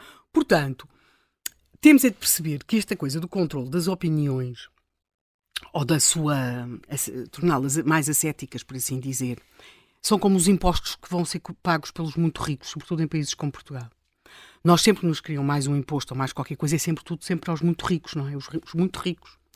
Como nós até não temos muito ricos, infelizmente, para nossa desgraça, uh, acaba sempre a ser pago por aqueles que são uh, um bocadinho abastecidos e depois acaba sempre a ser pago por, aqueles que ganham mesmo, é o, é o dilema dos professores, não é? Que têm grandes ordenados, mas não levam para casa e levam para casa metade, porque o Estado fica com o resto. Portanto, é exatamente o mesmo que acontece nas opiniões. Ou seja, é fácil arranjar um ou dois tontos, ou três ou quatro ou cinco, para provar quer dizer, que há umas coisas que se escrevem que não fazem sentido algum, para provar a influência de que se calhar há aqui alguém ligado não sei, a um país menos recomendável, o caso agora da Rússia. Portanto, não, não, acreditas que alguma vez tenha havido uma influência direta não, das mas... redes sociais em resultados eleitorais? Já lá vamos, já lá vamos. Sim. Mas depois acaba-se a regular a opinião do cidadão comum. Ou seja, tudo o que é criado para ser, depois acaba sempre. E sim, tudo tem influência. Então, e os livros? E os filmes? As coisas parvas que nós vimos nos filmes? Por exemplo, aquela, aqueles filmes todos sobre, sobre as centrais nucleares que diziam que uma central rebentava, tinha um problema aqui e rebentava do outro lado na Nova Zelândia. Então, e, e isso tudo? E aquelas teses todas conspiranoicas sobre a morte do Kennedy? O que é que nós vamos fazer com isso? E aqueles filmes, vocês já pensaram, que, que, que dão um ar glamour da máfia? Já viram aqueles filmes todos que, que, que glamorizam a máfia? O que é que um desgraçado que está lá enfiado naquelas terras da Itália a, a, a, a cheirar daquilo, daquele glamour todo com que os americanos têm mostrado a máfia? Por exemplo, digo eu. Sim. Sim, é, é, Sim e os livros. Podemos continuar sempre a escavar, vamos, não, é? não terminamos. Vamos proibir o capital. A ficção, a ficção, é ficção, não é? Portanto, a ficção é ficção, mas a ficção, como nós aliás já, já. Não, não, e como nós aqui já, já Pá, vamos lá, o que é que é um documentário? Como é que se chamava aquilo, aquilo que fazia, fez o Fahrenheit? De, ah, dizer, Michael Moore, exatamente. Michael Moore, que, aquilo não eram documentários que eram, segundo esses um documentários, o melhor sistema de saúde do mundo era, era, era, era, era o da. Agora, de Cuba, por exemplo. Sim, sim. Apesar de Cuba não ter medicamentos para as pessoas. Pronto. Portanto, Quer dizer, nós podemos. Sim, podemos ir por aí. Podemos ir por aí sem, sem parar. Eh, o José Batista quer participar nesta discussão. Uh, antigo militar, uh, Liga da Península de Setúbal. Bom dia, José Batista. Olá, bom dia. Bom, bom dia. dia. a todos. Oh, oh, oh, oh, Carla, este contracorrente faz-me lembrar aqui várias coisas e alguma, e alguma parte, inclusive, englobada na minha infância. Eu começo por lhe dizer o seguinte: eu vou lembrar aqui Sakharov efetivamente que é um homem que efetivamente já foi premiado com a liberdade de pensamento. Depois eu tenho lido muito acerca efetivamente de, de um grande investigador da BBC, que foi Laurence Rees, uhum. que investigou uh, o que foi os SS. E, e, de facto há aqui uma conjugação de SS. Bom, e agora vou passar à minha infância. a minha infância, efetivamente, as redes sociais uh, chamavam-se quadrilheiras. Era, exatamente, as quadrilheiras. Oh, oh, Helena Matos, eu efetivamente lembrei-me de si. Se dizia quadrilheiras, lá naquelas terras que. Pronto, as quadrilheiras eram as pessoas que conversavam sobre tudo e mais alguma coisa, diziam bem e diziam mal. E constituíam grupos. E hoje as redes sociais, efetivamente, através dos meios tecnológicos, eu levo precisamente para estes tempos de, 80, de 80 anos, que é a idade mais ou menos que eu tenho, muito próxima, e isto está tudo muito próximo, as coisas é que se alteraram, os meios de comunicação, a opinião, etc. E as pessoas também vão mudando, o, o mundo vai cambiando. Aliás, já há uma canção da América Latina, não sei quem é canta, mas disse: No mundo tudo cambia. Uhum. Em relação ao Santos Silva, eu tenho uma opinião muito concreta em relação a esta figura humana. É muito negativa. Este homem tem uma tendência, efetivamente, de ditador. Ouça, ele não é nada filantrópico, não é altruísta. Isto é a minha opinião e eu tenho coisas gravadas deste homem em relação ao Chega. Ele vai engolir o Chega. Ouça, quando chega, quando, ouça, eu não, eu não sou do Chega, nem vou defender o Chega, porque enfim, não vou discutir agora isso. Mas, de facto, este homem tem posições, efetivamente, como o João Fernandes disse aí há pouco, salazaristas. Tem ideias salazaristas. Ouça, ele quer impor, efetivamente, a opinião dele né? e quer cortar, efetivamente, a liberdade de pensamento de, de, das pessoas um, por leis, por, por atitudes que ele... Ele tem liberdade de pensamento, mas isso, efetivamente, são, são coisas já que se podem relacionar com o passado, com ditaduras, com as ISS, nós, se formos ler profundamente, efetivamente, aquilo que está escrito sobre este investigador que demorou 15 anos a investigar efetivamente o regime nazi e transpormos efetivamente para aquilo que se passa atualmente, olha, a intervenção daquela senhora do PS após o, o congresso do Chega, eu volto, eu, eu volto aqui ao Chega. Quando aquela senhora diz que efetivamente ali houve uma propaganda de ódio, o que é que ela fez? Na minha opinião, é outro ódio. Ouça, é outro ódio. Se nós vivemos em democracia, se vivemos em liberdade, se temos liberdade de pensamento, temos que se aceitar uns aos outros com os pontos uh, negativos e positivos que temos. Ponto final. Agora, de facto, há ideias que têm que ser combatidas e, e, e ideias e práticas. Mas ter a verdade também sempre do nosso lado e queremos justificar efetivamente aquilo que, que já não é possível, acho que está errado eu enfrentei entrar neste programa porque essa questão das redes sociais, eu, as minhas redes sociais são vocês e outros que eu vou falando através do telefone e as minhas redes sociais são estão enraizadas há muitos anos. Agora eu utilizar redes sociais uh, não utilizo porque eu também estar a conversar com pessoas que não conheço tenho muita dificuldade.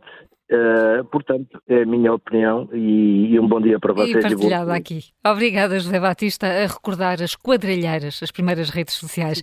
A Maria Macieira eh, fala uh, de Viseu, está a ligar de Viseu, é jurista. Bom dia. Bom dia. Bom dia, Maria.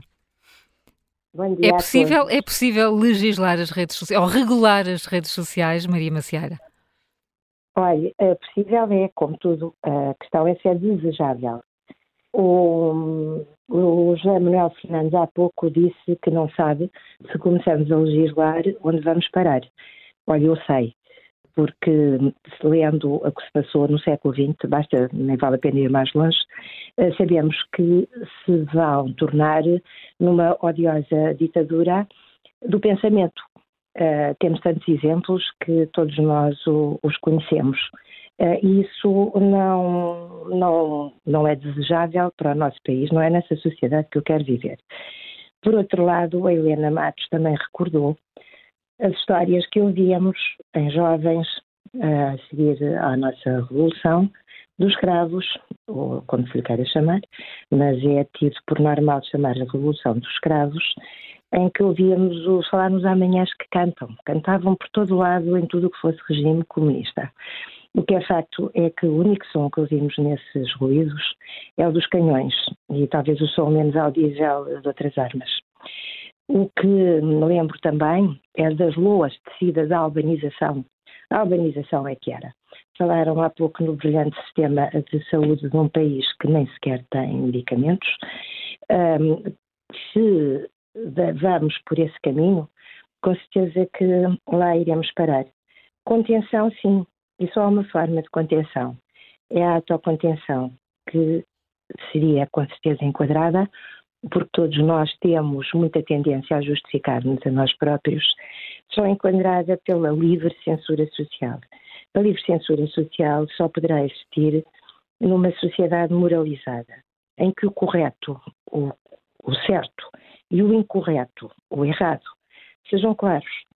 E, no fundo, tudo radica da mesma coisa relações sociais entre países, relações entre seres humanos. A humanidade não muda. Nós somos um ínfimo ponto na história do desenvolvimento humano. os homens são sempre iguais aos que estavam no Egito ou aos que estavam nas cavernas. Pouco mudamos destas cavernas para agora. E do Egito, penso que nada. Na realidade, aquilo que nos poderá conter é o respeito uns pelos outros. Não há outra forma de contenção. É a autocontenção incentivada pela censura social que derive e tenha como norte o respeito. Obviamente que a sociedade está completamente desorientada, para não chamar outra coisa, cada um chamará o que quiser. Mas devo lembrar que a gênese do nosso Estado-nação é judaico-cristã. Basta só terem atenção o mandamento fundamental: amai-vos uns aos outros como uh, vos amais a vós próprios e Deus acima de tudo.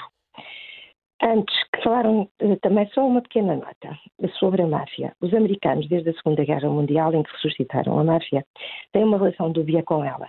Portanto, aquilo que assusta uh, Ivana Matos e a mim também, assusta, mas não surpreende.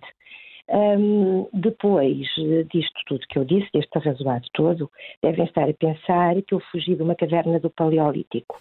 Não acontece. Não fugi de uma caverna do Paleolítico, fez o meu curso de Direito na Faculdade de Direito da Universidade Clássica de Lisboa. Na década de 80, sou branca, mulher, heterossexual, casada com o mesmo homem há 40 anos. Isto faz de mim um ser, abaixo de mim, só um homem branco, heterossexual uh, e casado ou que mantenha uma relação estável há muito tempo. Sei que não estou na moda, sei que vão dizer as piores coisas possíveis, mas olha, eu sou daquelas pessoas, como há bocado dizia o Zé Manuel Fernandes, que nem sequer vou ver os comentários àquilo que digo. Digo aquilo que acho importante e hão de escrever muitos rios de tinta para me convencerem de que o respeito de uns pelos outros, o amor de uns aos outros, que radica sempre no respeito, não é a base de tudo.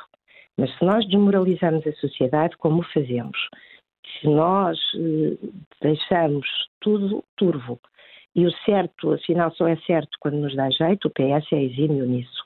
A verdade, a verdade, a verdade, a liberdade, a liberdade, até ao momento em que me toca. A partir do momento em que a liberdade é inconveniente para os meus votos uh, e, e, inconveniente para a política que eu quero ou não quero. A política hoje em dia é apenas manter-se no poder. É a vertente da tomada de poder.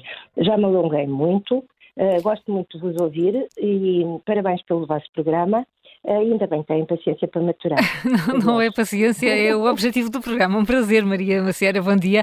Muito obrigada por, por ter ligado. Também já ligou o António Fernandes, é reformado. Ouve-nos a Martins, bom dia. Bom dia. Portanto, quero agradecer. Portanto, estou? Sim, sim. Ah, uh, para agradecer ao, portanto, ao Conta Corrente para dar a minha opinião.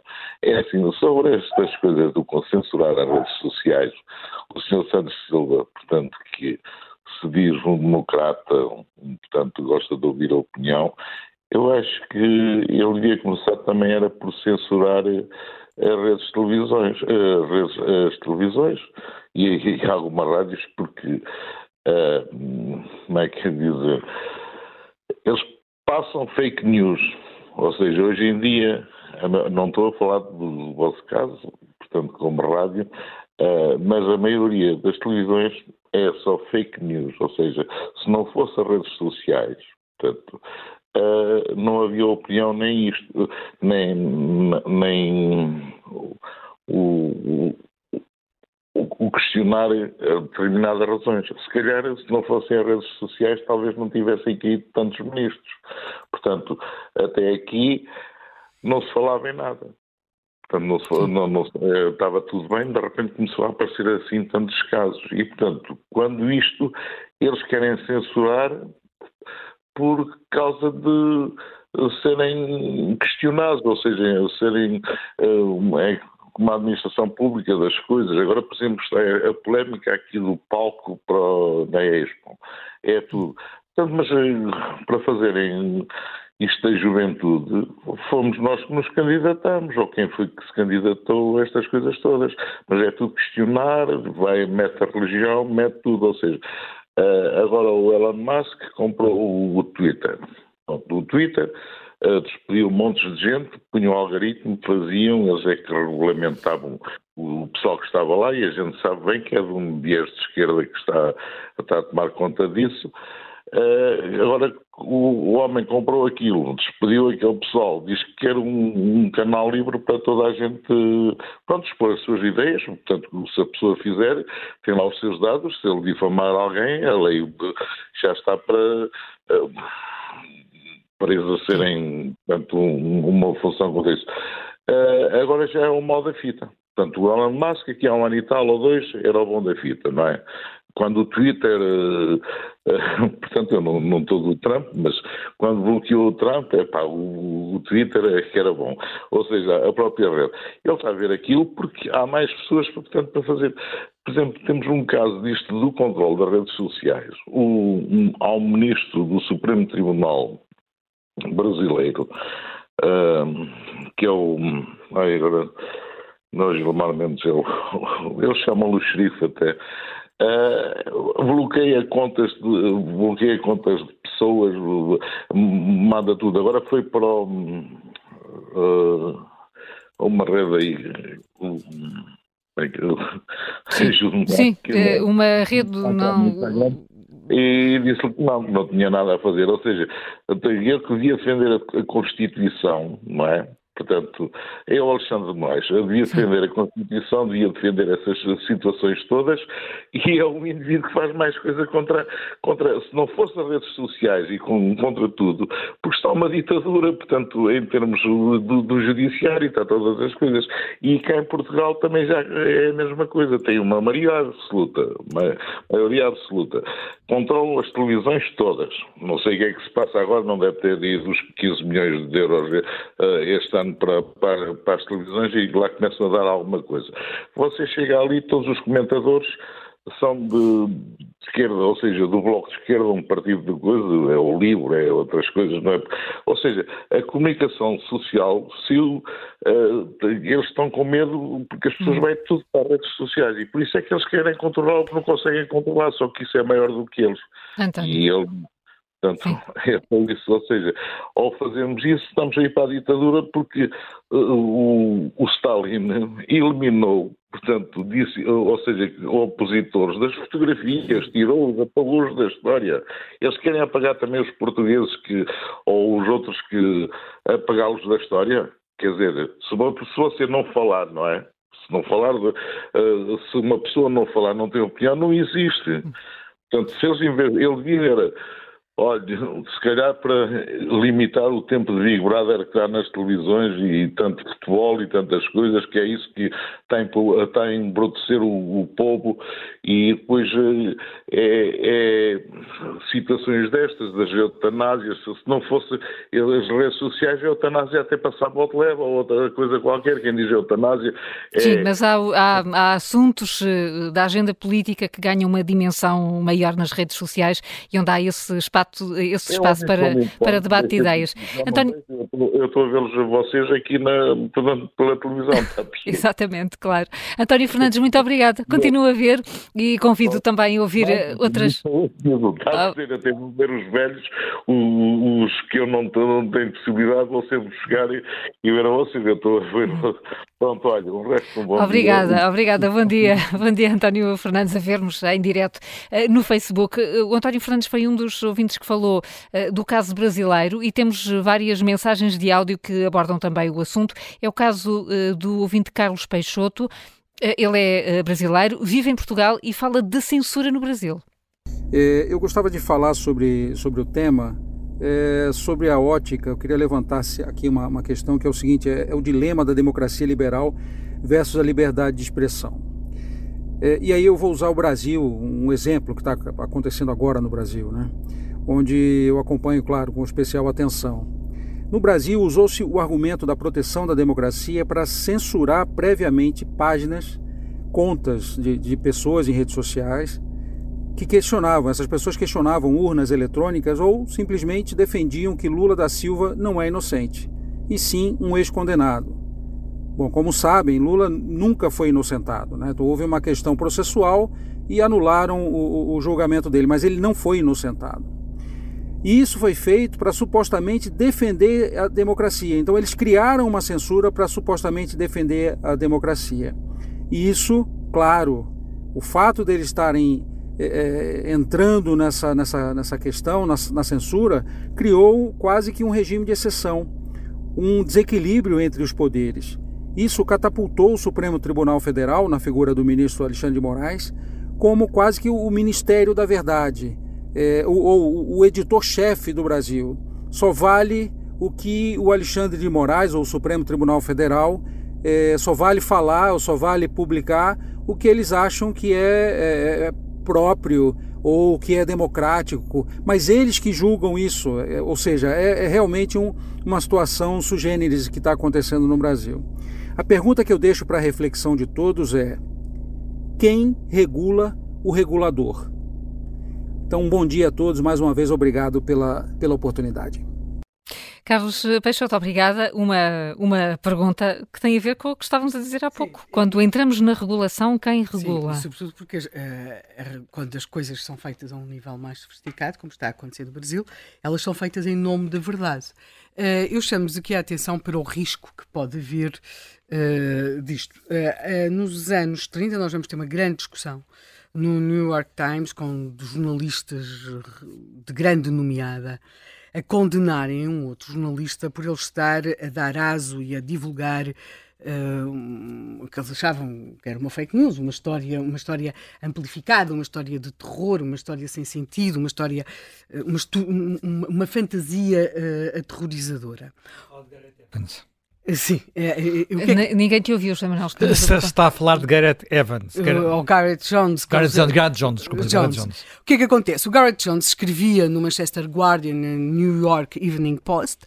Ele, bem, ele consegue entrar na, na, então, na União Soviética, já conhecia, e, e, da terceira vez que vai lá, ele vai e, e testemunha aquilo, eh, portanto, ele terá entrado em 33 esta terceira e última vez.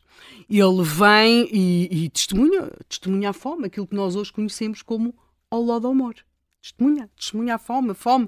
Em, mas não é especificamente, não estamos a falar uh, da, da, da, Ucrânia. Ele diz que viu essa fome na Sibéria, viu, viu, viu em vários outros locais e viu as pessoas com fome. Ele dá exemplos que sítios que ele conheceu, onde as pessoas lhe diziam que antes tinham não sei quantas vacas, que agora não têm vacas, que as pessoas levaram tudo e que estão a morrer de fome. Têm fome. Têm fome, não porque as terras não produzam, não porque, mas sim porque as autoridades levaram, levaram tudo. E ele vai fazer esta, este, vai publicar estes textos e depois nós vamos ver uh, no New York Times estas histórias a serem uh, desmentidas por dois jornalistas, o Lyons e o Walter Duranty, que vão, vão, vão note que o Duranty ganhou o Pulitzer.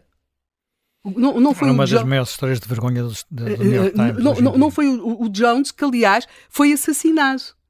E foi assassinado, pensa-se, pela polícia soviética. Ele foi assassinado na Mongólia, mas parece que os mongóis terão tido pouco ou nada a ver com o assunto. Pronto. Mas quem é que ganhou o Pulitzer? Em quem é que vocês acreditavam se estivessem nos anos 30? Quer dizer, à vossa frente tem um homem que escreve uns textos, realmente escreve uma coisa aterrorizadora. Agora, estes dois outros jornalistas, nomeadamente o que ganhou o Pulitzer, ele estava, até estava mesmo na União Soviética. Estava lá. Portanto, quer dizer, ele ganhou o Pulitzer, não é? Era, era um jornalista reputado. E ele dizia que não se morria de fome na União Soviética. Havia problemas, mas não se morria de fome na União Soviética. Imaginem que havia regulação na altura, ou que os Estados Unidos tinham censura. Quem, o que é que, embora o Jones fosse britânico, o, o que é que se vai publicar? Não é? Quem é que vai se publicar o quê? Vamos escolher publicar o quê? Curiosamente, esta questão do, do, do da fome, do Holodomor, então é, é curiosa, porque a seguir ao 25 de Abril, Portanto, nós, nós tivemos censura prévia. Há, eh, há, há, mecanismos diferentes de censura.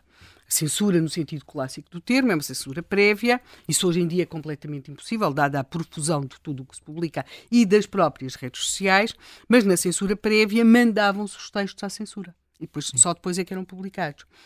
Hoje, os esquemas de censura prévia não são não, não podem funcionar deste modo, vê-se isso no caso da China, e, de alguma forma, a, a, as próprias pessoas têm de incorporar, tal como incorporam na, na, censura prévia, que, quer dizer, que há coisas que nem vale a pena escrever, porque não vão passar, e, e, e entra-se num dos mecanismos mais subtis que é a autocensura.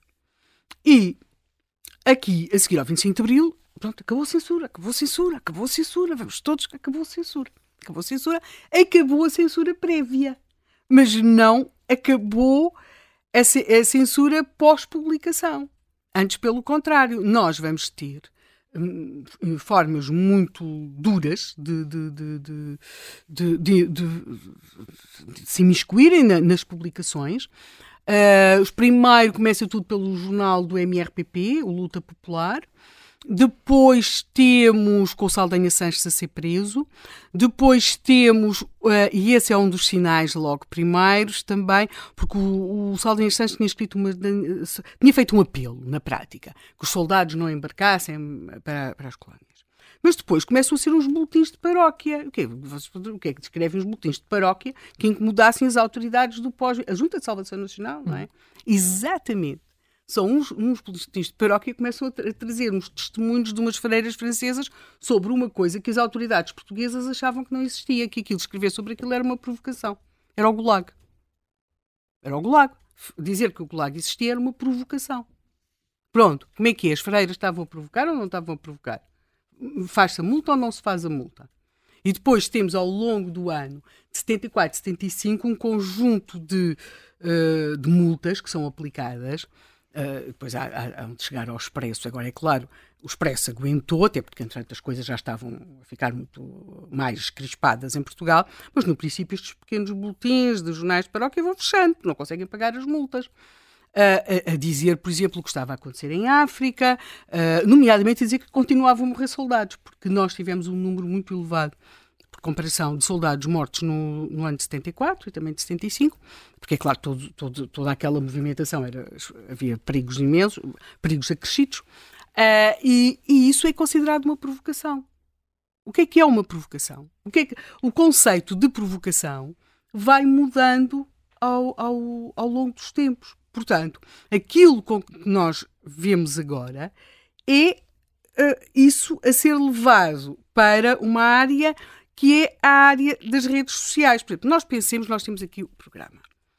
Quantas vezes é que já nos entrou por aqui gente dentro a dizer que a Ucrânia agrediu a Rússia? É, é sempre um momento um bocadinho desesperante, não é? Até porque sabe, mas, na verdade, as pessoas têm o direito de dizer aquilo. Pois também têm de ouvir, às vezes, aquilo que não gostam.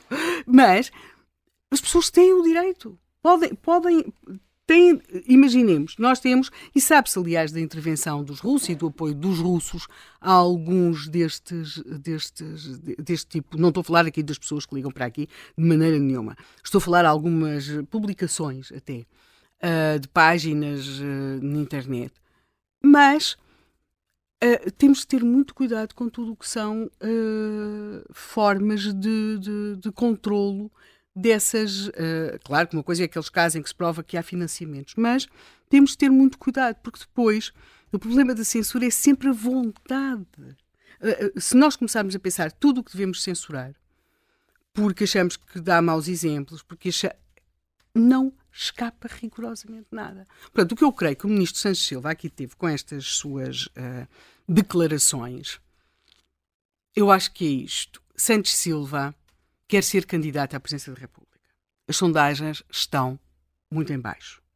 Nós já tivemos um candidato que terá desistido, que é Paulo Portas, uh, quando uh, aceitou agora o cargo para a Motengil, porque as sondagens estavam mal as sondagens em torno de Santos Silva não estão bem e ele, de alguma forma, acha que se houver uma espécie de frente de esquerda, poderá ter alguma possibilidade, uh, não estou a falar de ganhar as eleições, mas pelo menos de ter sondagens que não, uh, que não sejam humilhantes.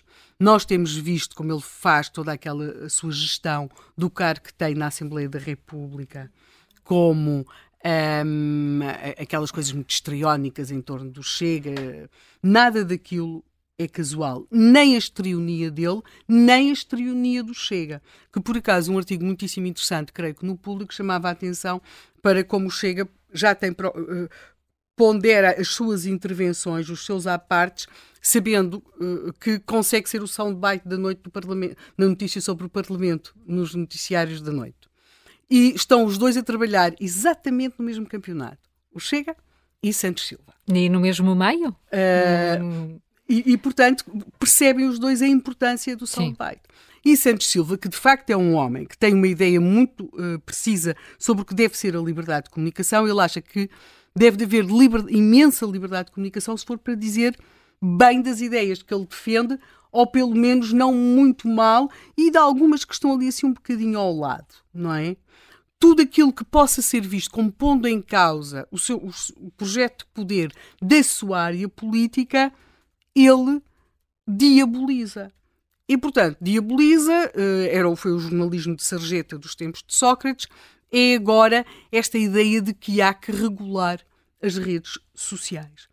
E, por outro lado, é alguém que tem uma noção muito aguda de como pode ser importante a criação de um fantasma. Um fantasma com mais osso ou com menos osso. Eh, o fantasma com mais osso é na Assembleia da República, já, já está ali com vários deputados, ainda, e, e, portanto percebe a vantagem que há para o Partido Socialista de fazer crescer aquele antagonismo. E agora tem aqui esta ideia deste antagonismo nas redes sociais como esta ideia de que é preciso agigantar aqui a ideia de que há um perigo, de que existe uma necessidade de intervenção. Não creio que neste momento exista essa possibilidade. Agora, de facto, e já que eu tenho dito várias vezes, uh, deixa-me ficar sempre muito surpresa, quase sem palavras, a disponibilidade que as gerações mais novas mostram para uh, que se controle a opinião, a informação, a expressão artística, seja o que for, a título sobre o grande chapéu de chuva da necessidade de controlar ou as fake news ou o discurso do ódio. Uh, se há gerações mais velhas que são, é quase que uma questão de epiderme, não é? Uh, é como se houvesse gerações que têm a noção que, uh, que a censura é uma droga poderosa e que, portanto, não se experimenta. Na dúvida, nunca se experimenta, embora às vezes possa apetecer muito, não é? Mas é como se as gerações mais novas tivessem uma, uma, uma ideia de que aquela sua ideia de mundo protegido. A Patrícia Fernandes, uma vez aqui, falava-nos que as coisas nos campos, penso que foi ela, nos campos universitários norte-americanos tinham mudado muito. Quando começou a chegar uma geração cujos pais tinham sido muito marcados por notícias de raptos e maus, uh, certo tipo de perversidades cometidas uh, sobre crianças. Poderá ser uma explicação? Não creio. Eu acho que é uma explicação válida para os Estados Unidos e para outros países, não porque tenham acontecido em diferentes países casos graves de, de, de, desse tipo de perfídias cometidas sobre crianças, mas sim porque as sociedades estavam disponíveis para perceber que aquilo era um horror, não é? Porque já aconteciam estes casos e sempre aconteceram desgraçadamente. E, portanto, não sei se é por aí de uma, de uma geração que já é mais criada num casulo. Eu acho que uh, a, a, discussão que nós estamos a ter aqui neste momento sobre o controlo das opiniões, da informação, da criação artística, das expressões num sentido mais lato, se nós tivéssemos pessoas mais novas dentro desta sala, sem com isso estar a querer dizer que os restantes têm uh, já não são propriamente jovens a censura? Uh, que não, não, se metam já a dizer que isto é discurso que estou a agredir. Uh, a ideia é que eu acho que nós podíamos ouvir coisas que pelo menos para mim para mim certamente e para o Zé Manuel também seriam muito chocantes. Não sei o que é que ele acha disto mas eu acho. Pode ser geracional esta esta reação à, à censura que tu e a Helena têm e há mais disponibilidade de camadas mais jovens para aceitar outro tipo de limites? Não tenho a certeza, sinceramente não tenho a certeza, portanto acho que uh, a realidade dos Estados Unidos não é exatamente igual à nossa, até porque eles não tiveram, não tiveram lá censura e eles têm uma maneira de olhar para este problema que é muito diferente, muito diferente da nossa, até do ponto de Basta ver como é a própria Constituição americana, eh, na sua lógica, é diferente da lógica da Constituição portuguesa. Uhum. Uh, uh, e das constituições, digamos, da Europa continental, por regra. O que é que diz a Constituição Americana? A Constituição Americana diz, é, é, é o princípio da chamada liberdade negativa. Portanto, eu, eh, nenhum governo, só, só houver a segunda emenda, nenhum governo pode limitar de alguma forma ou legislar para limitar a liberdade de, religiosa, a liberdade de expressão, a liberdade de manifestação. Portanto, nenhum governo pode legislar para limitar. O que é que diz a Constituição Portuguesa? Eu estou a citar de cor, portanto vou, vou para a aproximação. Uh, é garantida, é garantida a liberdade de informação. Para garantir a liberdade de informação, o governo legislará o que for necessário. É exatamente ao contrário. Portanto, nós achamos que para garantir a liberdade de informação é preciso legislar. O que a tradição anglo-saxónica diz é que para garantir a liberdade o melhor é não legislar. Sim, porque é adquirida. É porque adquirida. é adquirida. E, há, e há casos, por exemplo, naquela. naquela uh, nós em Portugal, enfim, eu já tive muitas vezes como arguído e algumas vezes como réu em processos de liberdade de informação, de abuso de liberdade de informação. Uh, enfim, ao fim de 40 tal anos disto é normal. Portanto, uh, em Portugal, uma, se, por, se por hipótese publicarmos algo que, que, é falso, a probabilidade de sermos condenados é grande. Nos Estados Unidos há uma sentença do Supremo Tribunal, porque salvo erro qual é uma notícia que saiu no New York Times, não tinha certeza que foi no New York Times ou no Washington Post, mas acho que foi no New York Times. Há uma sentença do Supremo Tribunal que diz que mesmo uma falsidade, se for publicada de boa fé, não é condenável. Portanto, uh, o que é muito, quer dizer, o que é uma perspectiva completamente diferente da, da, que, te, da que temos aqui. Agora, eh, não sei se é por causa disto, eles lá neste momento estão a, a sentir, em alguns meios, uma espécie de refluxo em relação a, em relação a esta, a esta liberdade. Quer dizer, reparem, o, foi no Supremo Tribunal Americano que se considerou que podia haver pornografia. Sim. Portanto, há um filme e tudo sobre isso.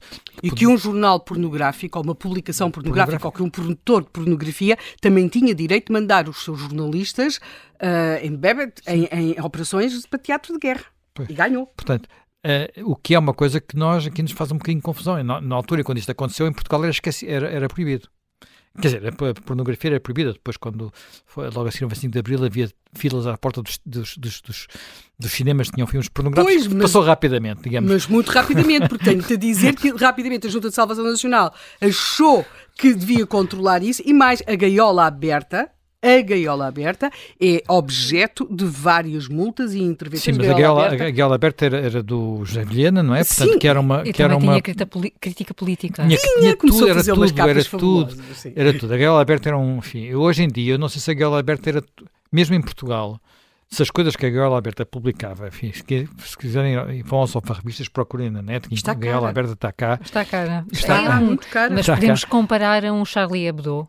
Uh, Talvez, quer dizer, o Charlie talvez o Charlie a Aberta tinha um, era, era diferente, mas é comparável em alguns aspectos. Era mais era, alegre, era mais alegre era menos era. política em muitos aspectos, era mais. Mas repara, antes, antes do 25 de Abril, fazer aquele tipo de brincadeiras com uh, mulheres da vida, digamos assim, e outras coisas, e uma, uma, uma, um desenho muito vistoso, uh, era, era, era em, si, em si mesmo ir era, era uma era subversão, era uma subversão, podemos quase dizer isso, não é? E eh, nós, eu hoje olhava para umas galas abertas e digo assim, será que isso se publicava hoje num jornal? E aliás, nós próprios às vezes temos, temos dúvidas, não é? Por exemplo, aquele caso, quando foi aquelas famosas caricaturas de Maomé, houve uma grande discussão em muitos jornais de muitos países sobre uh, se, aqui, se aquilo que fez aquele jornal dinamarquês era ou não uh, tolerável. Portanto, Ele, estamos a falar de limites. Estamos a falar de limites, quer dizer, mas são limites que nós nos autoimpomos, não há uma, não há uma entidade externa a impor-nos esses limites. Houve essa discussão, devemos ou não devemos publicar. Isto tem um caráter demasiado provocatório ou não tem um caráter demasiado provocatório? Isto de facto, e ali estávamos a situação que pode ser bastante ofensiva por uma razão muito simples. Eh, para a religião muçulmana não há representação de, de, de Maomé ponto final parágrafo. Quer dizer, pronto, e tudo o que seja isso é sacrilégio. Portanto, não era preciso sequer pô-la a fazer com uma bomba, ou como alguns disseram, ou coisas desse género. Não era preciso, era o simples facto de representar. Mas nós sabemos que estas discussões nem sequer, nem sequer se têm sobre uh, a Igreja Católica, não é? Portanto, sobre a Igreja Católica, ou sobre a Igreja, ou sobre o cristianismo em geral, não se, não se colocam, porque não, já não há uh, agressividade, já ninguém, já ninguém vai para bombas ou, ou, ou, matar jornalistas como foram ao Charlie, ao Charlie Hebdo. E, portanto, aí há, há uma tolerância para um discurso agressivo, eu não lhe estou a chamar deliberadamente discurso de ódio, que não há em relação não só a outras religiões, como aquilo que às vezes tem um caráter quase de fé, como por exemplo toda a discussão que nós discutimos aqui a semana passada sobre a questão transgênero por causa das pessoas que simplesmente dizem eu quero ser mulher e quero, não quero ser mulher. Pronto. Que é uma discussão complicada, como sabes, e que tem. E, e, e depois quem contesta isto é logo acusado de transfobia e coisas por exemplo. Portanto, há logo um carimbo. Estas coisas vão e vêm, porque depois daqui a, pode ser ao contrário daqui a, um, daqui a uns tempos. Uh, e, e, isto acontece com tudo, acontece, quer dizer, queimar obras de arte, porque as obras de arte são, têm sempre um lado, podem muitas vezes ter um lado transgressor. Eu posso achar de muito mau gosto algumas, algumas obras de arte que, que só, só, só existem pelo lado eh, provocatório e não sei bem o que é que tem mais do que isso. Às vezes fazem sentido, outras vezes vão ser esquecidas rapidamente, nunca mais vou lembrar delas, não quero saber. Uh, portanto, não tem, não é não tem nada que me faça sentir intimamente mais do que isso. Agora, o que é que as pessoas novas acham disto? Eu acho que em Portugal, como disse, é diferente do Reino Unido, na Europa é diferente do Reino Unido, às vezes para melhor, às vezes para pior. Voltando a um, a um outro exemplo, eu estou a falar muito de exemplos que têm a ver com a nossa profissão e com coisas que eu tive que viver. Quando foi essa discussão, por exemplo, sobre as caricaturas, eu li um texto muito interessante num jornal inglês, salvo erro foi o Guardian, não sei se foi o Guardian ou se foi o Telegraph, mas acho que foi no Guardian, em que eles defendiam que dificilmente aquilo sairia no jornal inglês, apesar de lá, uh, digamos, não haver nenhum limite à liberdade, quer dizer, as, as, há uma maior, muito maior liberdade, porque eles, eles têm uma noção da, do equilíbrio entre liberdade e respeito que é uh, diferente. Portanto, eles achavam que, por não fariam aquilo, porque apesar de tudo há coisas. Há, a ofensa, a ofensa quando é gratuita pode ser, pode não fazer sentido. Uh, esta discussão é permanente sobre tudo o que tem a ver com o humor. Portanto, uh, e uma das pessoas que mais tem discutido isso é, por exemplo, o, o, Ricardo, Araújo o Ricardo Araújo Pereira. Mas há filósofos que se têm dedicado a isso e que tem uh, trabalhos sobre isso. Há, aliás, uma entrevista naquele podcast de 45, 45 graus com um filósofo que precisamente tem meditado sobre isso. E as coisas às vezes são um bocadinho mais complicadas. Nós dizemos à primeira vista que o Ricardo Araújo Pereira tem sempre razão, mas depois ele vai, como sempre faz, muitas vezes fazem os filósofos, vai andando um bocadinho mais e diz calma lá que às vezes pode haver aqui situações em que nós temos que ter mais uh, cuidado, mas somos nós próprios, quer dizer, uh, somos nós próprios e tem, e tem a ver com cada momento. E em cada momento as coisas também variam. Também, porque às vezes varia conforme a cultura, aquilo que é tolerável, aquilo que, digamos, que nós achamos aceitável numa, numa sociedade civilizada. Não estou a falar de qualquer forma, é uma sociedade civilizada em que as pessoas têm, têm regras de comportamento umas com as outras, não é? Portanto, uh, e há coisas que nós hoje, uh, antigamente achávamos intoleráveis e que hoje em dia toleramos, desde comportamentos uh, públicos, formas de vestir, tudo, tudo, não é? Quer dizer, portanto, eu, e, e, e desse ponto de vista, eu procurarei sempre que a liberdade seja máxima. Portanto, uh, e que haja o maior pluralismo. Uma das grandes dificuldades da liberdade é o pluralismo, porque o pluralismo implica que eu conviva com quem tem não apenas noções, noções ou ideias diferentes das minhas, mas às vezes visões do mundo uh, muito contrastantes com as minhas.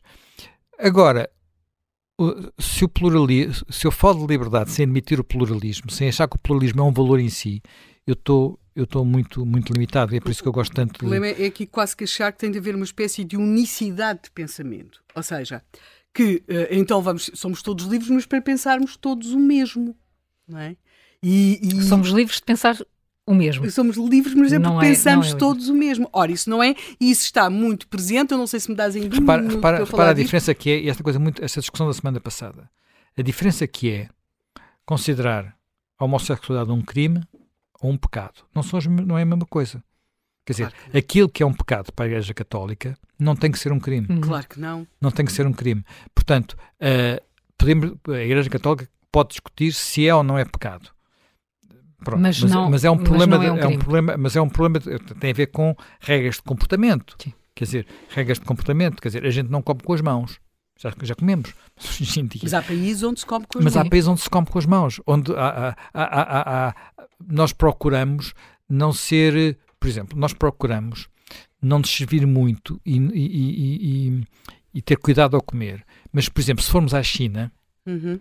Uh, temos que fazer o contrário. Porque, no, como na China houve muita fome, é muito exuberante. Uh, tem que, tudo tem que ser muito exuberante e nós não podemos deixar coisas no prato. Sujar, a toalha, há, sujar a toalha é sinal sim, de há coisas, é? há coisas que são de facto diferentes, difícil, quer dizer, e nós, nós, e, nós, e nós temos que compreender que, é, que, é, que esse pluralismo faz, um, faz muito o que é eh, aquilo que é importante no género humano. Digamos. E é muita pena que esta ideia do pluralismo esteja muito ausente daquilo que vão ser as comemorações do 25 de Abril, em que de facto para aqui, em, claro, o 25 de abril de 1964 em Portugal, como é claro, uh, em que se procurou expurgar estas comemorações daquilo que é a grande vitória do 25 de Abril, que é o direito a pensarmos diferente porque uh, sobre a ideia de que o 25 de novembro era uma sociedade, uh, o país estava fraturado. Não, a liberdade é mesmo pensarmos coisas diferentes, não é pensarmos todos o mesmo. E eu acho um bocadinho que o espírito de Augusto Santos Silva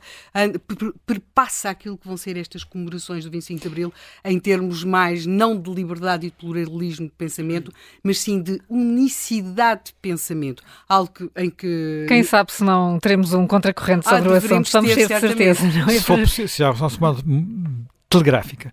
A Helena falou do Garrett Jones. Há um filme sobre o Garrett Jones chamado Mr. Jones, A Verdade e Mentira, que por acaso já passou na RTP, eh, na RTP não sei em que canal. Uh, e, portanto, quem quis, e que quem, conta essa história. Conta muito bem a história. O filme, a história está muito bem contada, é uma realizadora polaca. Contracorrente regressa amanhã com a Helena Matos e José Manuel Fernandes. Como sempre, até amanhã.